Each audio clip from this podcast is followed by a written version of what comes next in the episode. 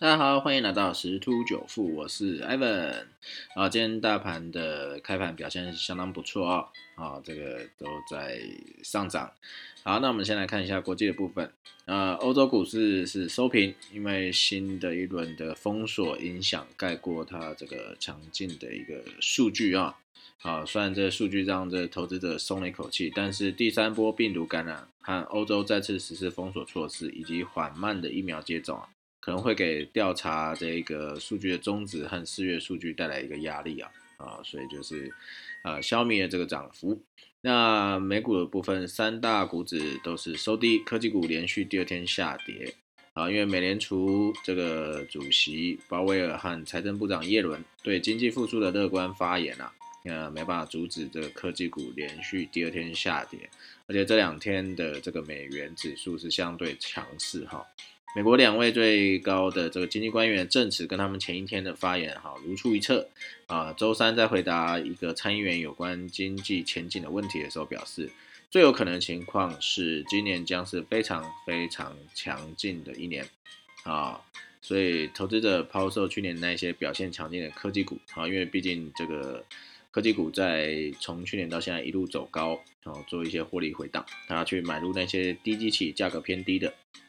有望在复苏中受益的价值股啊，所以说这在这个资金在做一个轮动。那昨天这个比特币忽然瞬间上涨哈，是因为这个特斯拉的这创创始人马斯克表示，可以用比特币购买该公司的电动汽车啊，这个而且他的意思是说不会换回法币。然后，所以比特币应声大涨，但是昨天上涨完了以后，上演激情之后，又陷入一个回档。好，那在这一段时间呢，是一个多空交战的一个时间啊，因为在美国时间三月二十六号有一个很大笔的这个呃比特币的多方选择权、空方选择权的一个到期啊啊，所以正在角力啊，所以就是到底是空方赢还是多方赢？现在还不知道，因为现在是美国的时间二十四号而已，啊，所以说这几天的波动可能会比较剧烈。当这个我们也就像是台股的期货结算一样，选择权结算一样，结算结算前有可能会比较波动，结算后就会重回啊，如果是上升趋势就会重回它的涨势，那如果是下跌，那当然就是继续往下啊。但目前看起来多方有机会胜啊，好，所以我们可以在等待。啊，等待后续的一个行情。好，那昨天有一个蛮大的一个呃消息啊，好，就是这个长荣的货轮搁浅啊，啊卡住这阻断这个苏伊士运河卡住了百艘船哦，让这个欧亚供应这个货运的部分啊瞬间中断哈。啊，那这个到底对这个整个呃航运类股有什么影响呢？呃，第一个应该是这样讲，呃，如果这个搁浅的时间呐越长啊，代表说这个货物的流通就会受阻碍，就会积压在那边，那就要花更多的这个人力成本去做一个疏通啊，所以这个航运线的这个运价有可能会涨啊，那看是这个搁浅的时间有多久。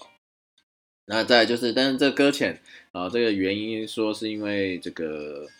正在调查啦，但是有人说是一个飓风吹离航道而搁浅，但我觉得这飓风应该也是蛮大的哈，因为这一艘这个长龙的这个长次轮，它有四百公尺长哎，那这个风应该蛮大，才能够让这个这个轮船的头哦偏离航道，嗯，搁搁浅在这个这个路这个这个航线的边边上哈，那这个。这这几天的这个网络上蛮多梗图的，蛮好笑。因为这么大一艘轮船，然后一个小小挖土机要把旁边的这些土挖开，这个船才可以过哈。好，那所以这这个搁浅毕竟是影响到这个航道的营运，所以会不会有一些赔偿？会不会对长荣这个长海运造成一些经济上的损失？这个也还不确定啊，这还不确定，因为必须要确定这个。肇事的原因呐，啊，所以这是昨天一个蛮大的一个新闻。毕竟现在这个航运股是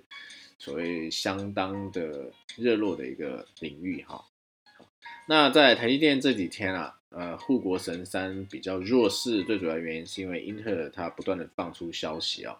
啊，他就是说他砸两百亿美元切入晶圆代工啊，要盖厂圈占台积电，因为他之前就有新闻说要提高自制率啊，但是其实这个部分是好事啊，但问题是呃能不能真的追上这个台积电的脚步也不好说，因为毕竟这个台积电是世界第一已经。好一阵子，那他也是，呃，制造出很多关卡跟障碍，让后进者能不太容易去追上他。当然了，那个英特尔，Intel 也有透露啦，他会把一些晶片也是给台积电代工啊，啊，只是说他提高自家生产的比例啊，并不是说它全部都把这个晶片生产产能抽掉，让台积电没单。哦，当然了，这个台积电如果少了 Intel，是或许短时间是会有受影响，没有错。呃，可是长期来讲，其实也还好，因为毕竟这个晶片就是缺啊，还是会有很多这个应用的领域的商机出现了。所以我觉得这个也是短短时间的一个现象了。啊，这个我们可以再去观察一下。好，那今天的分享就到这边喽，谢谢大家，拜拜。